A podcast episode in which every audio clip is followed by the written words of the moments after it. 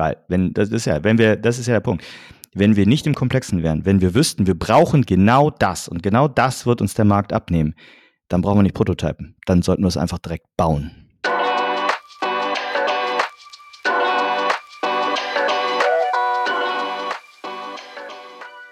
Es ist Donnerstag und das ist eine neue Folge vom Visual Makers Podcast. Heute im Gespräch mit Tim Klein von Die Produktwerke.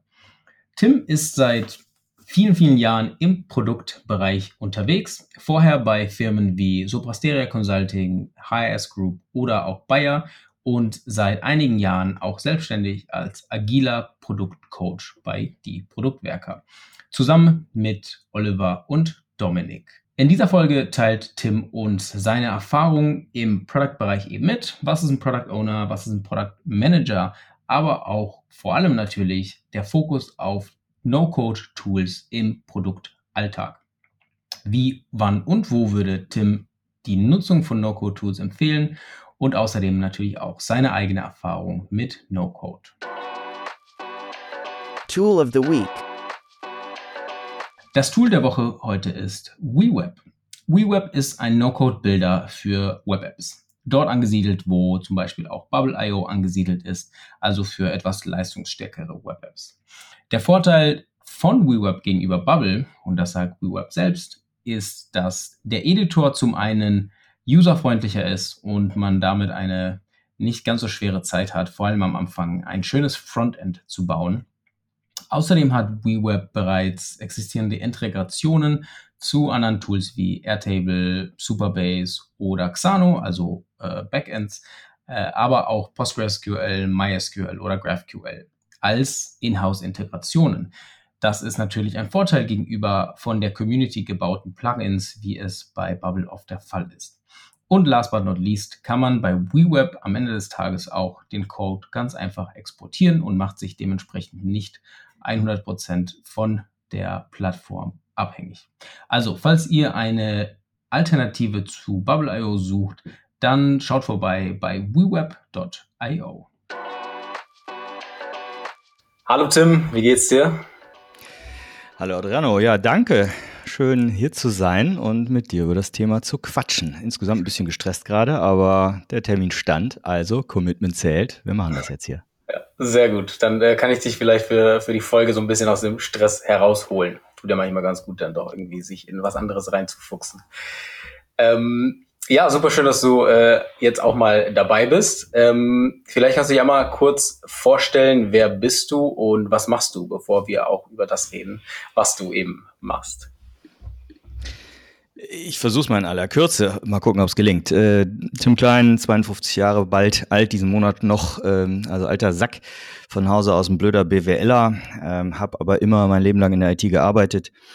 Viele Jahre als klassischer Projektmanager und Wasserfall so richtig und bin dann irgendwann vor gut zehn Jahren, eher elf, zwölf Jahren jetzt in die agile Bubble reingerutscht, in die agile Szene.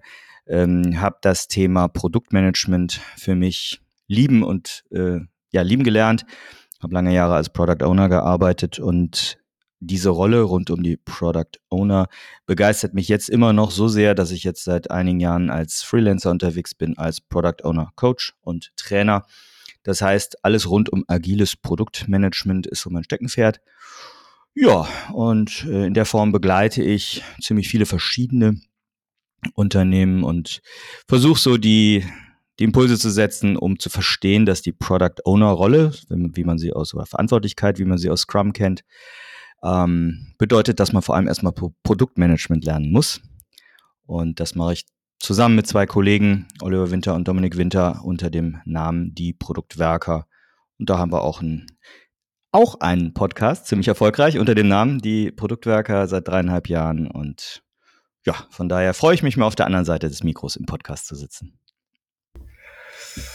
Genau, äh, wo Lilith ja auch schon Gast war vor, vor einiger Zeit oder vor kurzem, gar nicht mal so lange her, ist das richtig? Das ist richtig, das stimmt. Lilith äh, und ich kannten uns aus den Pandemiezeiten von irgendeiner Aktion am Startplatz, wo es so ein, eine Feedbackrunde gab mhm. für die Founder, Founders Feedback oder irgend sowas. Und ich, ich liebe Feedback und natürlich auch liebe Feedback zu geben. ja. und habe mich als Startplatz, Startplatz-Member da so eingewählt. Und da habe ich sie damals kennengelernt. Wir haben uns dann irgendwann so ein bisschen wiedergefunden auf LinkedIn tatsächlich. Ähm, habe sie dann zu uns eingeladen und danach äh, war ich dann bei euch am Wickel und bei dir ähm, und bei euch mit in der äh, im Bootcamp. Genau, dazu äh, kommen wir später auch nochmal. Ähm, aber genau, ja, du hast ja gerade schon erwähnt, in welchem Bereich du unterwegs bist und genau darum wird es eben heute gehen. Äh, Product Ownership und äh, wie das irgendwie mit No-Code zusammenhängt oder zusammenhängen kann. Und ähm, genau, zu dem Thema gleich aber mehr. Ich würde gerne aber erstmal so ein bisschen mehr verstehen, was es mit der Welt von Product irgendwie auf sich hat. Du hast ja gerade schon gesagt, Product Management, Product Ownership. Ähm, ich glaube, jeder, der so ein bisschen in, in Startups und Companies arbeitet, äh, hat das alles schon mal gehört. Und irgendwie Produktentwicklung. In meiner Anfangszeit äh, nach dem Studium war ich immer ein bisschen so, was sind das für, für Leute, was machen die eigentlich? Ich kann mir nicht wirklich vorstellen, dass es ein, eine eigene Rolle an sich ist, ähm, bis man dann selber mal ein Produkt entwickeln möchte und merkt, oh wow, das ist äh, nicht ganz ohne, da sollte jemand im Lied sein. Äh, genau, vielleicht kannst du uns da mal ein bisschen erleuchten. Ja, Produktmanagement ist tatsächlich gerade auch im deutschsprachigen Raum ein hinreichend unklar definierter Job lange Zeit gewesen. Also viele Menschen nennen sich Produktmanager oder machen angeblich Produktmanagement und was das genau ist, da wird es schwer. Tatsächlich kommt das aus einer Vermarktungsecke. Eigentlich ist dieser, ist diese Rolle mal ganz früher bei Procter Gamble rund um die Camea-Seife entstanden, wenn man sich ein bisschen in die Historie guckt. Tut aber heute nichts zur Sache. Tatsächlich Jetzt Sprung nach heute finde ich, der große Unterschied, den man machen muss, ist zwischen projektgetriebener Vorgehensweise und produktzentrierter Vorgehensweise. Und da, wo ein Projekt eben schon nach DIN und so ne, äh, klar definierten Start, klar definiertes Ende hat und auch ein dafür definiertes Budget, ist ein Produkt halt wesentlich lebenslang lebensfähiger. Also man kann es vielleicht mit einem Projekt starten, das schon, aber danach geht es durch den ganzen Produktlebenszyklus und ich frage immer ganz gerne so in den Trainings, naja, wie lang läuft ein Produkt? Und dann gucken wir mal ganz komisch und ja, es ist halt, bis es vom Markt genommen wird. So wie jetzt zum Beispiel letztes Jahr im Herbst äh, bei Xing die Gruppen- und Eventsbereiche vom Markt genommen wurden, dann ist ein Produkt tot. Und als Produktmanager oder auch in dieser Scrum-Rolle oder Verantwortlichkeit als Product Owner bist du eben für die Maximierung des Wertes des Produktes verantwortlich, meistens dann mit einem Team. Und zusammen mit dem Team würde ich das dann eben auch als Product Ownership, also als Produktverantwortung beschreiben. Die sehe ich nicht nur in der persönlichen Rolle des Produktmanagers oder der Produktmanagerin, und ja, was macht man da so? Ähm, ich würde sagen, den ganzen lieben langen Tag lang Entscheidungen treffen ist so das Wesentliche. Und zwar Entscheidungen rund um Risiken. Also Produktrisiken. Ähm, die kennt man klassisch aus dem Design Thinking vielleicht als äh, desirable, valuable, äh, desirable, feasible und ähm, viable, genau so. Und in den moderneren Produktmanagement-Sachen wird das sogar als Vierer, ähm, na, Venn-Diagramm, ne? als vier Dimensionen gesehen, valuable, also hat das Produkt einen Wert, löst es ein Problem unserer Zielgruppe, Val, ähm, usable, ist es nutzbar, also komme ich da dran, kann ich es benutzen, da gibt es genug Fails in dieser Welt. Ähm, Beispielsweise, ne, schönes Restaurant, teure, teure Sachen, hat aber nur Kartenzahlung anzubieten. Tja, kann ich halt leider nicht nutzen, wenn ich kein Bargeld dabei habe. Obwohl das Produkt also valuable ist, ist es nicht usable für mich. Die dritte Dimension ist dann Feasibility. Da kommt, glaube ich, No-Code ganz, ganz stark ins Spiel. Werden wir gleich noch drüber sprechen. Machbarkeit auf Deutsch. Und die vierte Dimension ist Business Viable, ähm, also das Risiko, ob es wirtschaftlich tragfähig ist. Und äh, dieser Frage sollten sich viele Startups natürlich und Gründerinnen auch stellen. Das heißt, das sind so die Dimensionen, um die dann ein Product Owner, eine Product Ownerin herum eigentlich alles entscheidet oder eng dran arbeitet.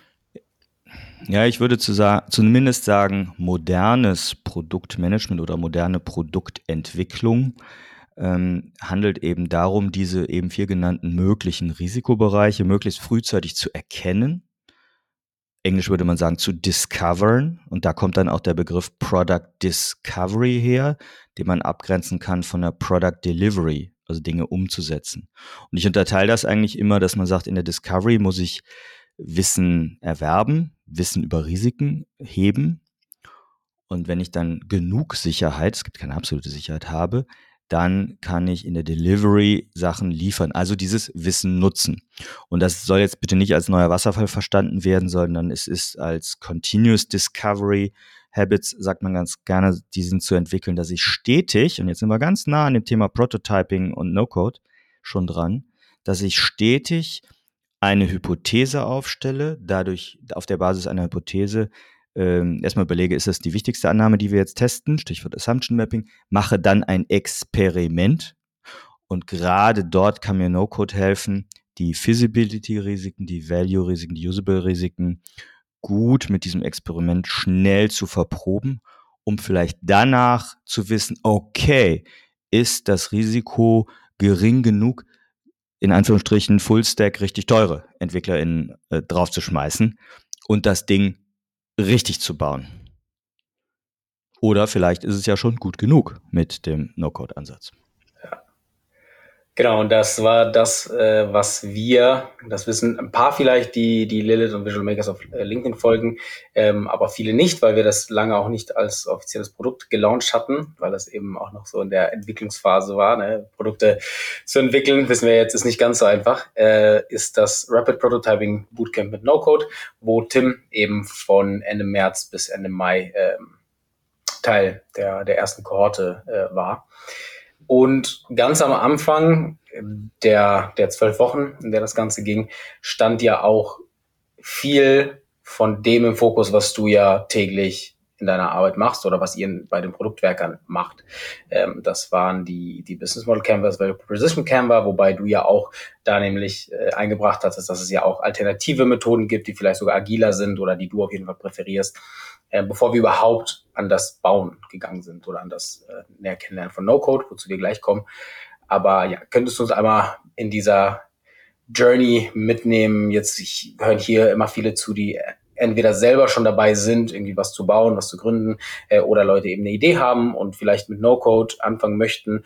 Aber wichtig ist ja eben dieser ganze Prozess davor. Ne? Wie du schon gesagt hast, bevor man jetzt einfach was baut, sollte man eben diese ganzen Risiken im Blick haben. Was ist da die Herangehensweise, die du da äh, den Zuhörenden an, nahelegen würdest als, als agiler Coach?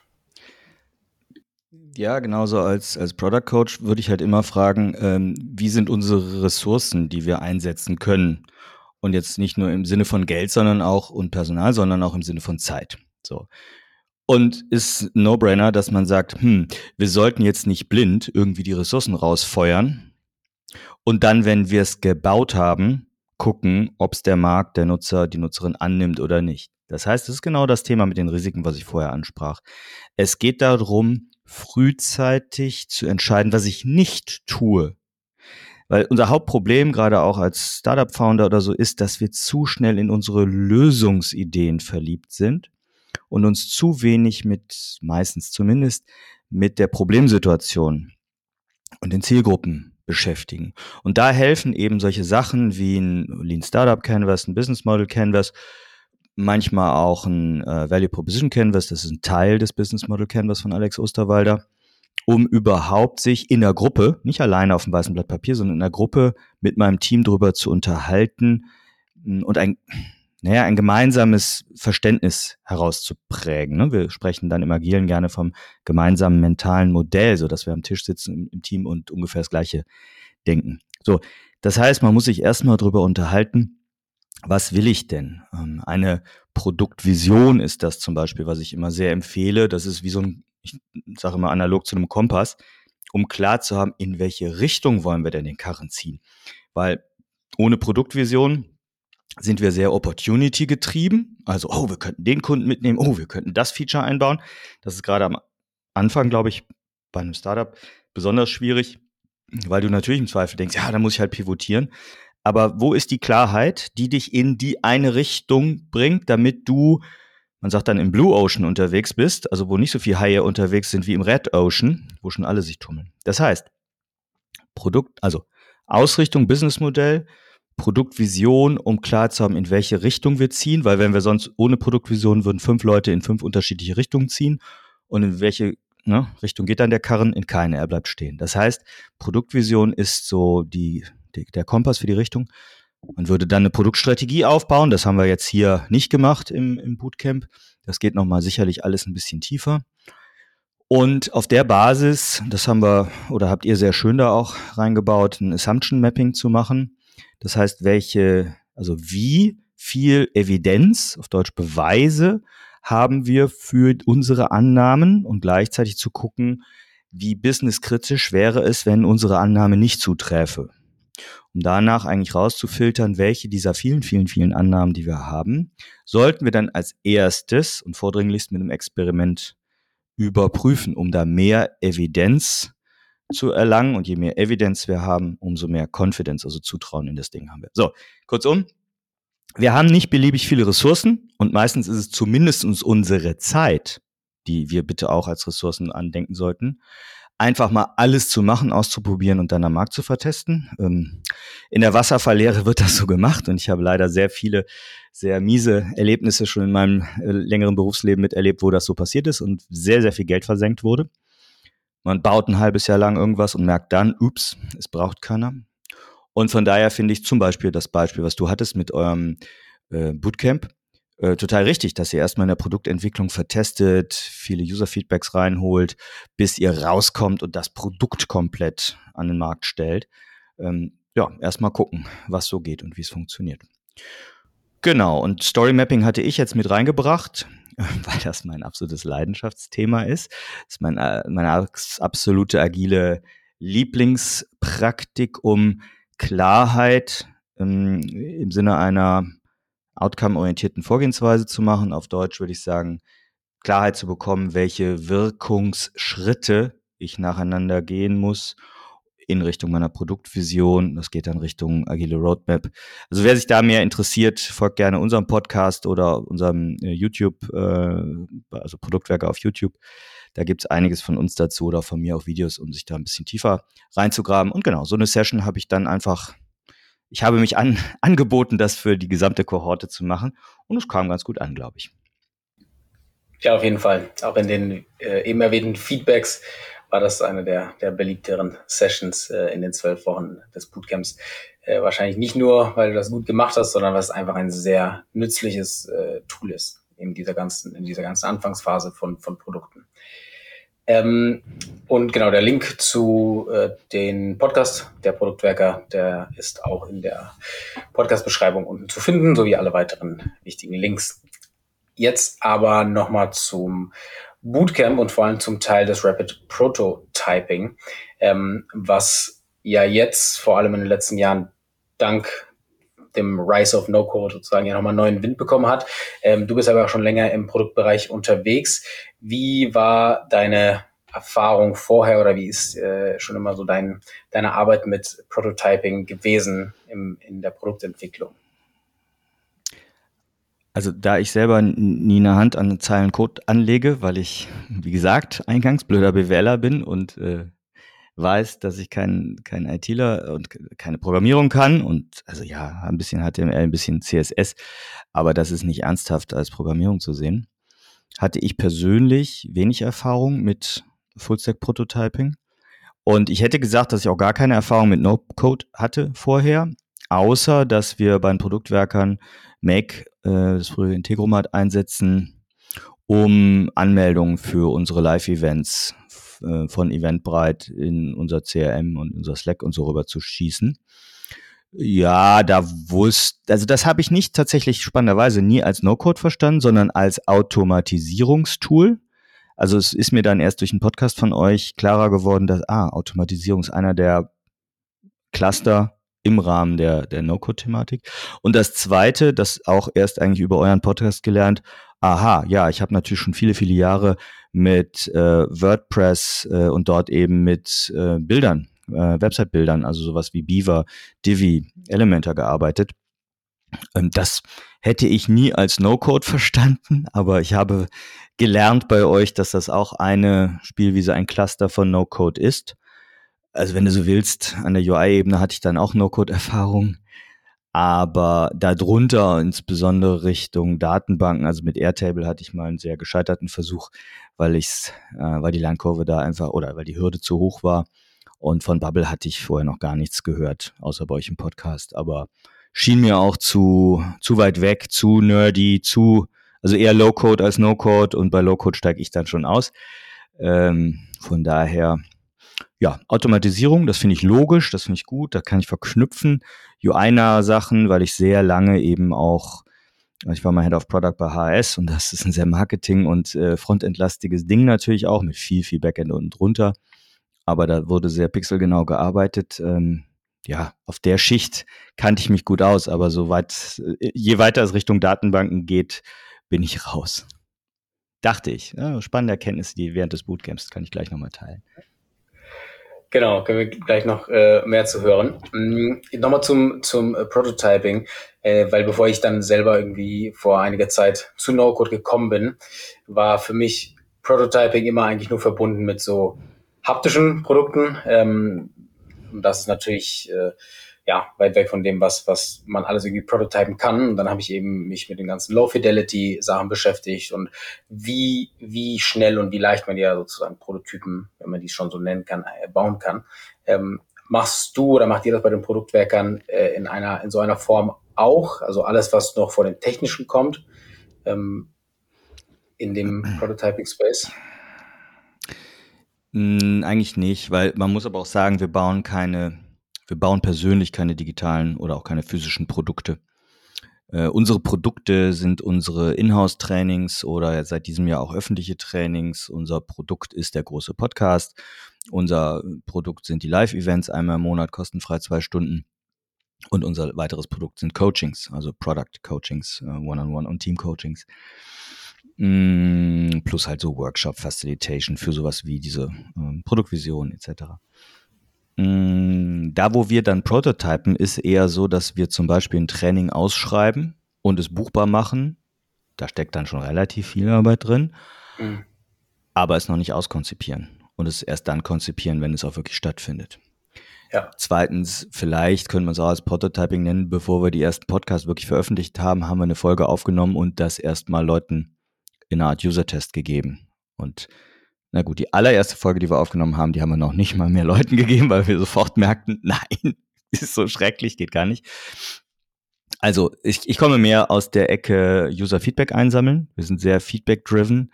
Das muss aber nicht immer mit Prototypen geschehen. Ne? Das kann auch mit Card-Sorting, mit Interviewtechniken, mit, oh Gott, es gibt so viele Techniken. Da schnappt man sich am Buch. Am besten das Buch von Uh, David Bland und Alex Osterwalder Testing uh, Your Business, uh, Testing Business Ideas. Ich glaube, es sind 44, 44 ähm, Testgeschichten drin, um das und genau wann, wo, was man am besten einsetzt. Und da ist Prototyping jetzt im Digitalen meiner Sicht nach nur ein Bereich von vielen Möglichkeiten. Feedback, jetzt wieder, zu den möglichen Risiken und damit mehr Evidenz, ob ich denn falsch liege, zu bekommen. Weil das ist für mich das, was immer unten drunter steht. Es könnte ja sein, dass wir uns täuschen. Wir sind verliebt in unsere Idee, in unsere Lösungsidee, aber wahrscheinlich im komplexen Umfeld täuschen wir uns. Weil, wenn, das ist ja, wenn wir, das ist ja der Punkt. Wenn wir nicht im Komplexen wären, wenn wir wüssten, wir brauchen genau das und genau das wird uns der Markt abnehmen, dann brauchen wir nicht Prototypen. Dann sollten wir es einfach direkt bauen. Klar, wenn es so, so einfach wäre, natürlich. Aber wie du schon sagst, es liegt meistens noch nicht mal daran, dass man nicht irgendwie die richtigen Features oder ein cooles Produkt baut, sondern der Pain gar nicht so da ist, wie man sich das äh, selber irgendwie vorstellt. Äh, oder dann irgendwie, man hat doch auf Feedback gehört, aber man hat nicht richtig hingehört. Also da gibt's ja so viele Stellen, an denen es irgendwie schief laufen kann. Ähm, aber genau. Und ja, No-Code, wie du schon gesagt hast, ist einer von vielen Tools, um eben sowas zu realisieren oder auf jeden Fall das, das äh, Tool, das dabei hilft, dass viele, viele Teile des Prototyping und, und des Product Launching sozusagen zu, zu ähm, verschnellern oder zu verbessern, zu vereinfachen. Ähm, aber ja, es ist halt nur ein, eins von vielen, von vielen Tools. Womit du, wie du ja gerade gesagt hast, äh, früher nur wenig Erfahrung hattest oder äh, wenn es nach dir ginge, gar keine, aber ja, alles, was ja irgendwie irgendwas Digitales bauen, ohne dass man codet, ist sehr streng genommen No-Code, wenn man so will. Ähm, und da gehören eben natürlich die ganzen Website-Bilder, aber auch Automatis Automatisierungen dazu. Wie kam es dann dazu, dass du gesagt hast, hey, äh, Rapid Prototyping Bootcamp mit No-Code. Ähm, ich weiß, Lilith hatte dich dann, dann auch äh, dahingehend eingeladen. Was hat dich äh, daran gereizt, zu sagen, okay, ich möchte mehr mit dem Thema arbeiten? äh, tatsächlich 100% das Interview mit Lilith in unserem Podcast. Weil äh, ich, wir suchen Gäste, jede zweite Woche haben wir eine Folge mit Gast, ne? Und äh, ach ja, No-Code klingt spannend, weiß ich so gut wie nichts drüber. Und wir laden uns ja auch deshalb Gäste ein, um selber dabei, dabei was zu lernen. Und dann haben wir da die Aufnahme gemacht und ich dachte so, wow, ähm, das kann ich ja gebrauchen. Und zwar genau diese fehlende Superpower als, äh, ne, ich decke die Business-Seite vielleicht ein stärk stärker ab. Ich kann auch drüber reden, über Tech, aber ich kann es nicht tun. Ich kann es nicht selber ausprobieren. Und dann geht es mir darum, ich will das kennenlernen. Ich muss es nicht können. Also ich habe nicht den Anspruch, äh, No-Code-Entwickler zu werden. Auch wenn ich jetzt da im Bootcamp so halb zu wurde. Aber vor allem geht es für mich um eine Einschätzbarkeit, was ist möglich. Also ganz konkret ging es darum, dass ich letztes Jahr im Sommer bei einem Kunden, der sehr, sehr klassisch aufgestellt ist und sehr strukturkonservativ eigentlich auch, äh, gesagt habe, bevor wir das und das, ein, eher ein einfaches Formular, das alles bauen, lass uns das doch mal mit No-Code machen.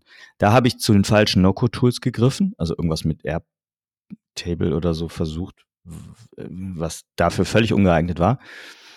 Und ich merkte, hm, ich bin nicht gut genug darin, meinem Kunden sozusagen das Richtige zu präsentieren oder zu zeigen, was mit No-Code möglich ist. Und das war nach dem Gespräch mit Lilith so mein Hook, dass ich sagte, okay, ich möchte dieses Spielfeld besser kennenlernen, um besser einschätzen zu können, gerade in der Beratung, gerade im Coaching, Mentoring von Produktorganisationen, that's my job, sagen zu können, an der Stelle holen wir uns jetzt mal eine No-Code-Agentur oder No-Code-Freelancer, könntet auch ihr sein, künftig, äh, kann passieren, und lass die mal machen. Also ich bin der Letzte, der richtige Code-Entwicklung, also No-Code-Entwicklung da machen wird. Aber ich wollte mal ausprobieren, wie einfach ist das, wie schmerzhaft ist das. Und ähm, das Ziel ist hundertprozentig erreicht nach dem Bootcamp. Ja, das äh, höre ich natürlich sehr gerne. Ähm, Du hast ja gerade schon gesagt, du hast dann auch schon dich ordentlich reingefuchst, äh, und zwar dann mit Bubble. Äh, da sprechen wir gleich auch noch drüber, was du dann nämlich gebaut hast. Aber ja, mich würde es nochmal interessieren, wie siehst du No-Code jetzt, nachdem du dich viel damit beschäftigt hast, im Vergleich zu irgendwie deiner Erwartungshaltung vorher? Was, was dir irgendwie ein zu ja, verschwommenes Bild, was kann man damit eigentlich machen, was nicht und was hat sich jetzt irgendwie da ausgestellt? Äh, genau, verstehst du die Frage? Mhm. Ich würde sagen, ich kombiniere mal meinen Erfahrungsaufbau vom Bootcamp und den Masterclasses, die ich damit auch mitgemacht habe im Rahmen des Bootcamps. Das bietet ihr ja an. Also zumindest die ähm, Bubble und Make Masterclass habe ich da mitgenommen. Und vorher habe ich halt viel euren Podcast gehört. Also ich glaube, das war, das war, also ich, ich es gab im Ende Januar, Anfang Februar, also noch weit vor dem Bootcamp, auf einer sehr langen Autofahrt habe ich, glaube ich, mal so quasi 16 Folgen am Stück gehört. Ähm und es hat mich ziemlich gefangen, der Podcast. Und dabei habe ich halt vieles gelernt. Zum einen zum Beispiel, dass ich No-Code ganz klar für produktive Systeme im internen Gebrauch empfehlen würde. Also das kann ich mir sehr gut jetzt vorstellen. Ich hätte vorher immer gesagt, no, no, no, nicht für produktive Systeme, bitte No-Code oder Low-Code. Aber für ähm, interne Systeme, für die sonst ja sowieso immer viel zu wenig Zeit und Ressourcen eigentlich da sind. Und wenn, binden die halt sehr viel Kapazitäten, sprich äh, Opportunitätskosten entstehen. Dafür finde ich das genial als Idee, sehr vieles mit No-Code abzubilden oder Low-Code. Und der zweite Bereich ähm, ist Prototyping. Das ist eigentlich das, was auch meine Erwartung war dass das damit gut geht im Sinne keine High-Fidelity-Sachen, sondern möglichst schnell ähm, an eine Version, auf die jemand Feedback geben kann. Weil das ist für mich, ne, wir sagen im Agilen so Inspect and Adapt oder die, die drei Prinzipien der ähm, von Scrum sind eben auch Transparenz, Inspektion und Adaption, die sogenannte empirische Prozesssteuerung das kannst du halt damit total gut machen, weil du hast sonst oder ich kenne so viele Teams, die jammern, wir können in den zwei Wochen Scrum Sprint das und das gar nicht schaffen, wir können kein Inkrement herstellen, auf das wir im Sprint Review Feedback von Stakeholdern und uns selber und so weit äh, und so bekommen können. Und diese Ausrede, die fällt halt weg mit No-Code. Ich finde, dass man ähm, durch No-Code, also wenn man jetzt nicht Anfänger ist da drin oder sich zumindest ein bisschen im Team, ähm, und das muss nicht der Product Owner sein, der das kennt, sondern irgendwo im Team muss No- oder Low-Code-Expertise heutzutage vorhanden sein. Das würde ich so auf jeden Fall festhalten wollen, weil es neben Full-Stack-Developer-Fähigkeiten, weil es dir eben die Möglichkeiten für Product Ownership in einem Team ähm, gibt, gerade dieses Thema Product Discovery, was ich zuvor genannt habe, frühzeitig mit leichtgewichtigen Prototypen äh, anzugehen. Sprich, Feasibility ähm, Testing im Rahmen der Product Discovery ist nichts anderes, als dass ich einen Tech-Prototypen schnell erzeuge, um damit sowas wie Valuable und Usable Risk möglichst schnell anzugehen. Für eine, vielleicht das noch, für eine produktive, nach außen gewandte B2C oder B2B Nutzung habe ich noch keine Leidenschaft im Thema No-Code und Low-Code für mich zumindest erkannt. Sehe ich nicht. Also eher so Prototypen bauen, ausprobieren, wird's angenommen. Also habe ich einen Product Solution Fit, ähm, habe ich dann vielleicht auch weiter. Vielleicht könnte man noch bis zum Product Market Fit gehen, aber dann muss ich auch die Kapazitäten einplanen, das auch in Anführungsstrichen richtig zu bauen. Also äh, mit stabiler, skalierbarer Lösung. Klar, in Unternehmen ist genau das Problem, das das Problem, dass äh, wenn man einmal sozusagen einen Problem Solution Fit hat oder vielleicht sogar Product Market Fit, dann nicht mehr Zeit investiert wird, es dann da unter der Haube richtig zu machen, nach dem Motto, läuft doch, nee, läuft nicht gut genug. Aber das ist genau das Umdenken, was wir brauchen. Wir müssen weg von dieser alten Denke, wir müssen erstmal total saubere Datenbasis und äh, irgendwie mit Layer und also mit Layer und äh, Services und so weiter und ganz am Ende zaubern wir dann irgendwie die UI oben drauf, um dann ganz am Ende festzustellen, ups, das wird sogar nicht genutzt oder führt gar nicht zu einer Conversion-Erhöhung, alles erlebt, sondern genau diese Logik muss man umdrehen. Erst möglichst schnell, quasi so Hello World-mäßig, erste, also insbesondere entlang der größten Risiken, Dinge vertesten. Wenn ich merke, okay, trägt, okay, wird angenommen, dann kann man sich um die Stabilität unten drunter kümmern. So, in dem Kontext würde ich No-Code und Low-Code aktuell zumindest sehen. Also, meine Lernreise ist jetzt auch noch nicht so lang, gerade mal ein halbes Jahr, wie du hörst. Ähm, kann sein, dass sich das noch ändert, meine Sicht. Ja, aber deine Perspektive ist ja vor allem sehr interessant eben aus dieser, aus dieser Produktrichtung, äh, weil das ist auch, glaube ich, jeder, der jetzt äh, zuhört und sich schon länger mit No-Code beschäftigt, hat auch egal mit welchen Tools äh, er oder sie sich beschäftigt hat, auch wahrscheinlich schon gemerkt, dass sehr häufig die ganzen Templates, die es bei Tools gibt, richten sich eigentlich fast immer auf company-interne Anwendungen. Ähm, weil das natürlich, wie du schon gesagt hast am Anfang, das ist was relativ Simples, wo aber eben häufig, wenn man jetzt irgendwie die IT-Abteilung oder die Inhouse-Developer dafür äh, dessen, dessen Zeit irgendwie versuchen würde zu kriegen, wird man die wahrscheinlich nicht dafür bekommen, weil da eben meistens am Produkt gearbeitet wird, was eben nach außen Geld äh, reinbringt. Äh, und wenn ich jetzt als äh, HRler sage, hey, ich hätte gerne irgendwie ein besseres System, um meine, meine äh, Bewerber zu, zu äh, also in-house halt irgendwie zu, zu managen, ohne mir jetzt eine externe Lösung zu holen. Ja, das äh, wird sich wahrscheinlich, dem wird sich wahrscheinlich keiner mit viel Zeit annehmen, obwohl es ja aber trotzdem, wie du schon gesagt hast, viel, viel Reibung auch innerhalb der Company halt äh, verursachen kann.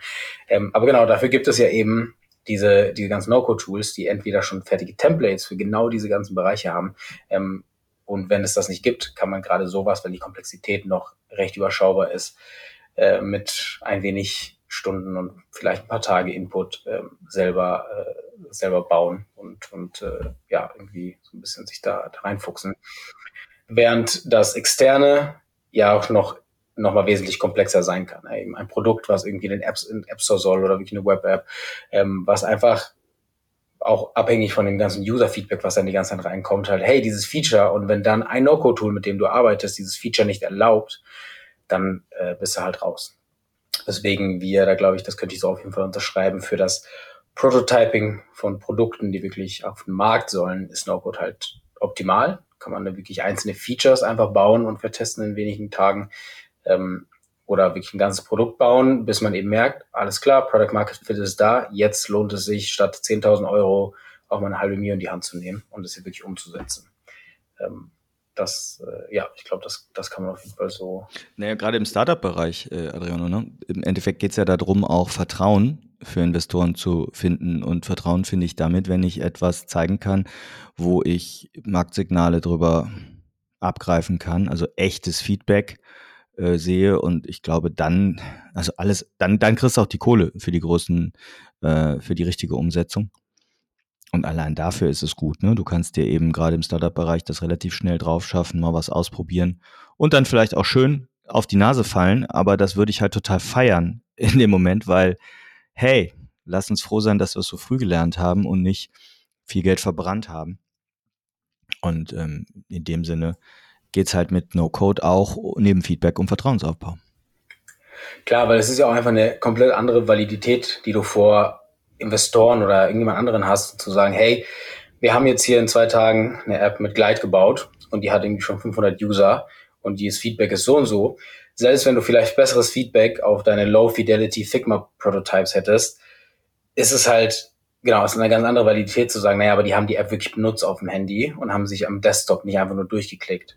Ähm, und genau, also dementsprechend, was das angeht, ist äh, No-Code und vor allem diese ganz einfachen Tools wie eben Software, Glide, ähm, da kann man echt sehr schnell sehr coole Sachen mitbauen, um eben einfach Sachen zu vertesten. Und nach zwei Tagen kannst du auch schon sagen, hey, das war es doch nicht. Ja, ist schade, aber du hast halt nur zwei Tage dran verloren und nicht irgendwie sechs Wochen oder vielleicht sogar ein halbes Jahr, um irgendwie eine Idee festzuhalten, die vielleicht gar nichts wäre. Ja, der Zauber einer der vielen Vorteile von, äh, von No-Code. Aber genau, hat natürlich auch seine, seine ganzen Grenzen, vor allem wenn es dann sehr komplex werden soll. Ähm, da kann man äh, sicherlich mit ein paar Low-Code-Tools arbeiten, die größeren, die es da draußen äh, gibt, wie dann irgendwie äh, die Microsoft-Geschichten, äh, Mendex oder OutSystems. Ähm, aber im No-Code-Bereich ähm, unsere, unsere äh, Go-To-App, mit der wir natürlich arbeiten und in der du ja jetzt auch schon schon ja, mit, mit äh, arbeiten durftest und äh, vielleicht sogar schon Junior Developer äh, sein könntest, äh, nämlich no Bubble. Way. naja, also das, äh, ich glaube, jeder, der schon mal mit Bubble gearbeitet hat, äh, weiß einfach, wie schwer es ist, irgendwie da ordentlich reinzukommen, weil es fällt dann irgendwie unter denselben Schirm wie dann, ja, wie sowas wie Glide als No-Code oder Adalo, aber ist es halt einfach nicht. Ne? Ich glaube, No-Code ist halt eine sehr breite Spanne von, äh, ja, ich kann jetzt WordPress irgendwie zwei Sachen aneinander schieben ähm, oder halt wirklich mit Bubble eine, ein Analytics-Dashboard bauen. Ähm, genau, aber damit haben wir eben im Bootcamp gearbeitet, äh, unter anderem mit Bubble, äh, hauptsächlich für die Produktentwicklung. Ähm, willst du äh, uns und den Zuhörenden mal ein bisschen deine, deine Erfahrungen mit Bubble teilen, bevor wir gleich drüber reden, was du denn da genau gebaut hast? Wie mhm. war das für dich, damit anzufangen? Wie würdest also du damit einschätzen? Ich, ich gehe noch mal einen ganz halben Schritt zurück. Äh, ich glaube, du hast jetzt ganz viele Produktnamen zum Beispiel genannt, ne, von den verschiedenen No-Code-Frameworks. Ja, ja. Und das alleine einordnen zu können, was ist denn jetzt Bubble im Vergleich zu Airtable, im Vergleich zu Glide, zu Software? Die, die hier zuhören, kennen die Begriffe alle. Aber ich kann sagen, vor, also vor einem Jahr stand ich da wie klein Dummerchen und wusste nur, ja, No-Code könnte helfen, aber äh, was davon? Und klar, diese Tools verändern sich auch schnell, ähm, aber das wäre so meine Empfehlung auch für Produktentwicklerinnen, für Product Ownerinnen und Product Owner, für Startups, einfach da diesen Überblick sich zu verschaffen. Das heißt dann nicht, dass du als Product Owner hinterher selber den Kram bauen musst, aber du äh, bekommst auch mehr Verständnis, äh, ob diese Hypothese, das geht mit No-Code, denn überhaupt möglich ist und vielleicht mit welchem Tool. Und jetzt in Bubble mal so einzusteigen, im Rahmen des Bootcamps war für mich eine Riesenchance, weil ja, ich hatte auch durch den Podcast hier vorher schon gelernt, Bubble, das ist echt eine Hürde. Und ganz ehrlich, dafür habe ich oder nehme ich mir nicht die Zeit, wenn ich schon weiß, uh, ne, Äh, das ist schwierig. Make habe ich mir so drauf geschafft, für das bisschen, was wir da brauchen. Da geht bestimmt auch noch mehr. Bubble war ja dann zunächst mal so, was heißt gesetzt, aber das war so ein bisschen das Versprechen in der, in dem Bootcamp. Rapid Prototyping arbeiten wir mit Bubble und das war für mich so die Challenge gegen mich selber und dann habt ihr ja genau noch direkt am Anfang gesagt, so, jetzt sucht euch mal ein Projekt aus. Wir haben hier ein paar Beispiele, das war auch gut oder gut gemeint, aber mit den Beispielen, mit den Beispielanwendungen, die es da so gab, die ihr so hattet, konnte ich irgendwie nichts anfangen. Das war, also da konnte ich mich nicht zu motivieren. Und ich weiß, ich lerne sowas nicht alleine, so to say, alleine mit einer Masterclass. Äh, das ist sehr hilfreich, aber ich brauche die Challenge an einer Entwicklung, an einem wirklichen, also wie besondere Excel-Funktionen kapiere ich auch erst nur dann, wenn ich wirklich sie mal einsetzen muss oder möchte. Und genau das war der Grund, dass ich gesagt habe, ah, ganz ehrlich, ich muss mir irgendwas anderes überlegen, irgendein Case, ein kleines Projektchen, wo ich auch eine Leidenschaft drin habe, damit es mich auch motiviert, mich in Bubble reinzugraben und das nicht so Shishi-mäßig nur auf Masterclass-Ebene bleibt sei dazu gesagt, die Masterclasses sind super. Äh, wirklich kann ich nur empfehlen äh, zum Lernen. Aber die Masterclass ver vermittelt Wissen, sage ich immer. Und im Bootcamp haben wir angefangen oder habt ihr Können vermittelt. Oder ich bin, wie gesagt, jetzt kein großer Entwickler geworden, aber ich habe es anwenden müssen, mir die Hände schmutzig machen müssen. Und Bubble mh, war dann für mich so im Erleben so die erste, die oberste Schicht ach ja, hier UI-Ebene, das ist ja, das ist ja fast wie WordPress, ne? Also wie Beaver oder Elementor. Ja, hier ein bisschen Padding und da ein bisschen äh, Div und boah, das ist ja okay. Und dann kam so die Datenbank-Ebene, die habt ihr dann irgendwann eingeführt. Äh, da hat's mich so ein bisschen gerissen, muss ich sagen. Warum? Weil ich von meinem Glaubenssatz natürlich immer vor mir hertrage, ja, ich bin ja blöder BWLer, ich kann das ja nicht, ich kann ja nicht programmieren. Und da habe ich aber gemerkt, dass die Logik von Bubble auf der Datenbankebene so anders ist zu all dem, was ich offensichtlich dann doch schon weiß über relationale Datenbanken oder mitgekriegt habe im Rahmen der Entwicklung bei Kunden oder meinen vorherigen Arbeitgebern, dass es da für mich manchmal echt schwierig war, diesen Knoten im Kopf oder das, das Habit aus der klassischen Datenbankentwicklung äh, abzulegen und diese Logik, diese für mich sehr krumme Logik in Bubble, erstmal zu kapieren oder mich darauf einzulassen. Und so ging das dann weiter mit dem, ich sage jetzt mal dem dritten Part von Bubble, so verstehe ich es, die Workflows. So, und das war dann genau der Punkt bei den Workflows, wo ich merkte so, wow, da geht es ja im Endeffekt so ein if this then that, also so logische Verknüpfungen zu bauen. Das liegt mir total. Ich bin ein mathematischer Typ, also so Logik und so finde ich total geil. Aber, boah, also da brauchte ich dann sehr viel Hilfe, unter anderem auch von dir, um ähm, an dem Projekt, an dem ich gearbeitet habe, wirklich weiterzukommen. Dann erzähle ich mal kurz, was wir da gemacht haben. Ähm, ich hatte mir also unser, wir haben so ein Coaching-Tool mal entwickelt, Oliver Winter und ich, 2017 schon, das sogenannte POEM, Product Ownership Evolution Model, kurz POEM wen das mehr, näher interessiert, einfach auf produktwerker.de slash poem nachgucken. Ja, das ist ein, Beschreibung. Sehr gut. Das ist eine Art Self-Assessment rund um das Thema Entscheidungsverantwortung äh, und Entscheidungsverantwortung explizit machen, also Ownership. Und das ist eigentlich so ein Ding, das druckst du aus. DIN A4 ist eine Art Template. Jeder füllt das aus mit einem dicken Filzstift, positioniert da die verschiedenen Rollen, also oder Personen wie Product Owner, Scrum Master, das Entwicklungsteam, vielleicht irgendwie Head of Product oder andere Stakeholder, wer hat hier eigentlich was mitzuquatschen, so ungefähr. Wie sehen wir das im Ist, in der Ist-Situation und wie sehe ich das in der Soll-Situation? Wo möchte ich eigentlich hin? Es ging immer um diese Grundfrage, hey, ich bin als Product Owner hier nur so ein Story-Schubser und Backlog-Verwalter. Ich will aber doch eigentlich viel eher taktisch und strategisch in dem Produkt mitarbeiten aber die anderen lassen mich nicht. Da kommt immer so ein Chef, der grätscht mir da rein oder so.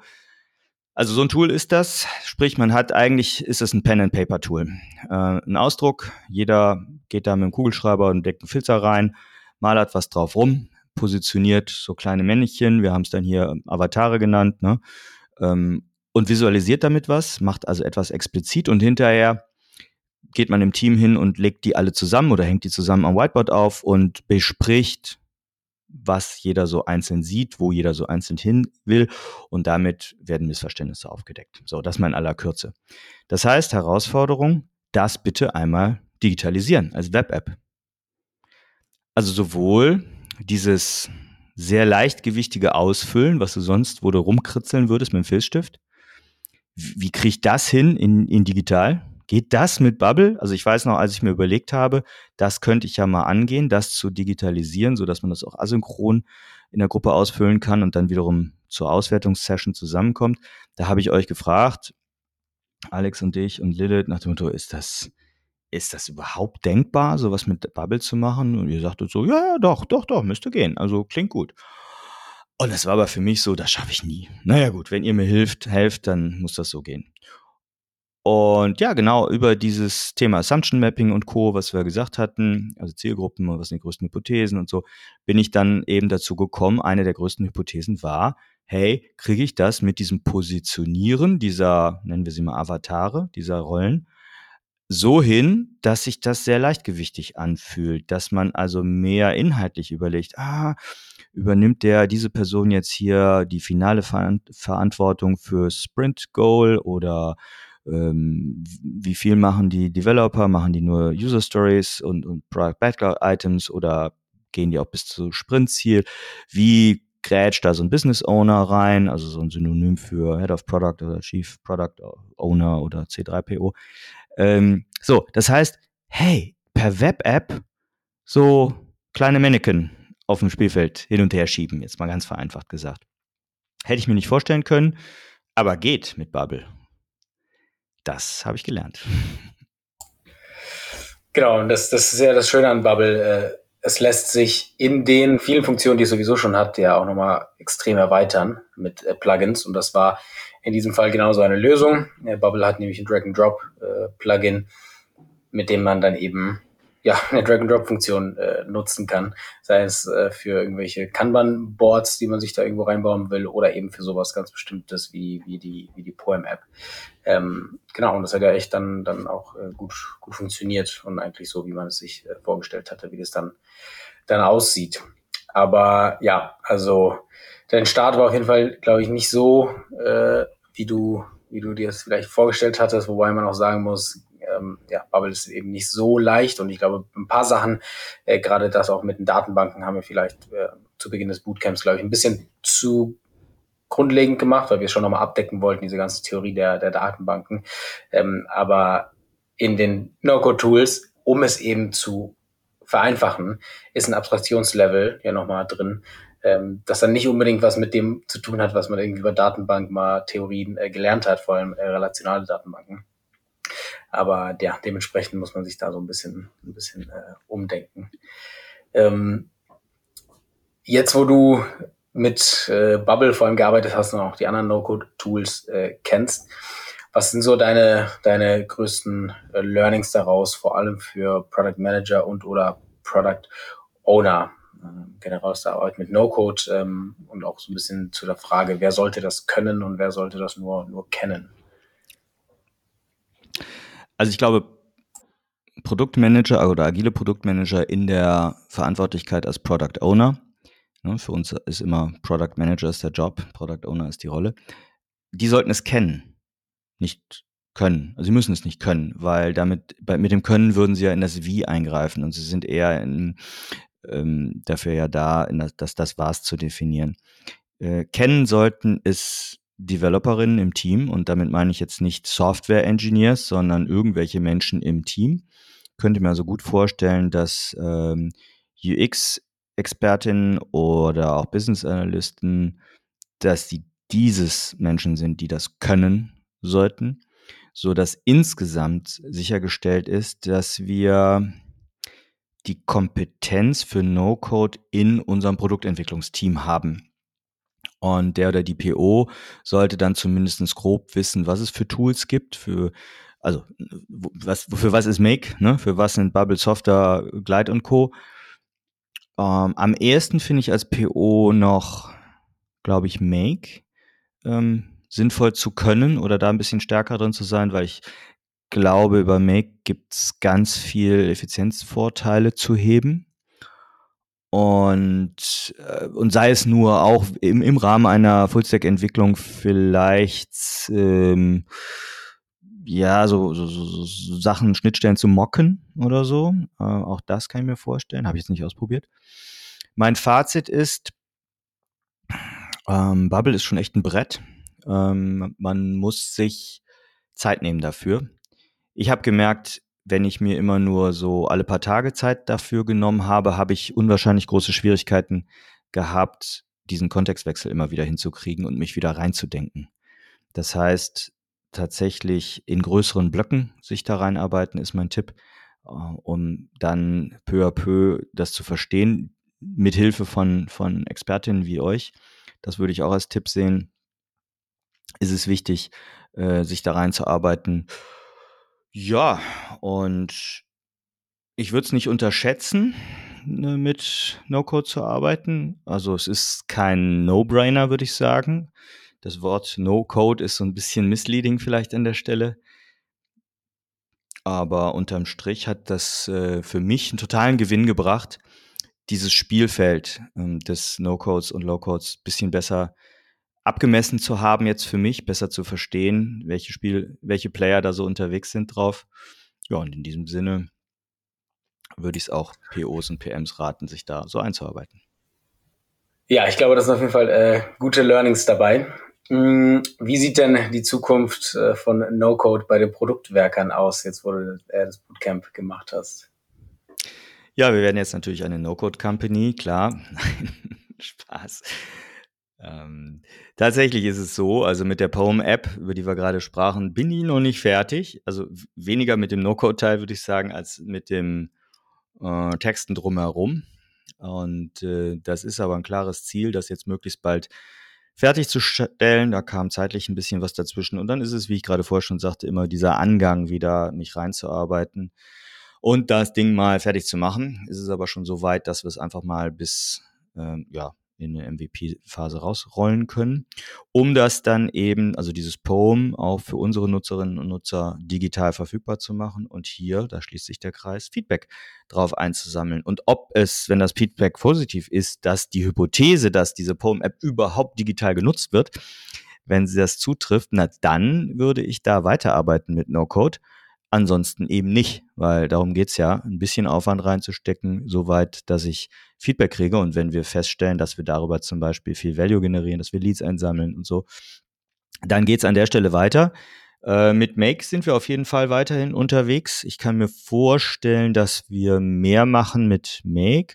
Also das ich habe jetzt mich bewusst erstmal fokussiert auf Bubble, aber ich weiß, dass ich nochmal tiefer auch in die Make Masterclass reingucken werde und Make selber mehr explorieren werde, als ich das bislang getan habe. Ja, und ansonsten, wenn das tatsächlich mit der Poem-App einschlägt, könnte ich mir weitere Coaching-Tools oder so schon sehr gut vorstellen, die dann auch auf No-Code zu machen. Ja. Sehr schön. Bis dahin gibt es wahrscheinlich schon wieder 30 neue No-Code-Tools auf dem Markt.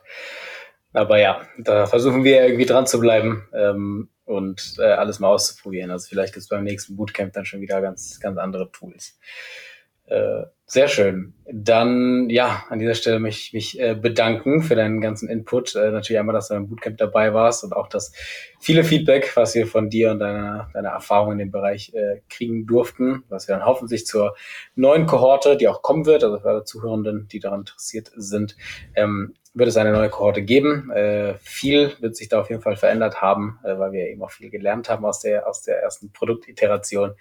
Ähm, genau, und da haben wir viel aus, aus dem Feedback von und mit Tim. Ähm, ja, jeder, der äh, in den Produkt, in die Produktwelt gucken möchte äh, oder auch hören, ähm, genau, Produktwerker, äh, Podcast äh, in den, äh, in den Show Notes Tims LinkedIn ist da auch drin, genauso wie der Link zu der Webseite äh, als auch zum Poem-Tool an sich. Und ja, vielleicht sehen wir auch bald dann die digitale Version vom Poem-Tool äh, in Aktion. Da bin ich auf jeden Fall sehr gespannt. Es, es wird auf dem Link, den es jetzt gibt, irgendwann die digitale Version dahinter geschaltet. Äh, und insofern der Link bleibt gültig, egal wann ihr jetzt diesen Podcast hört. Wie du gerade schon sagtest, verknüpft euch gerne mit mir per LinkedIn Gerne vielleicht ein kurzes Stichwort, wenn ihr einen Text reinschreiben könnt, hier gehört bei Visual Makers. Das ist natürlich zum einen für die Nachverfolgbarkeit immer spannend und zum anderen, wenn man viele Anfragen kriegt, auch so ein bisschen Trust Building. Ja. Äh, von daher freue ich mich, äh, euch auf LinkedIn zu lesen oder wenn ihr mir dort folgt rund um unsere Themen agiler Produktentwicklung, hypothesenbasierter Entwicklung und ja, Product Discovery. Klasse. Danke, dass du dabei warst, Tim, und wir hören uns bestimmt bald wieder.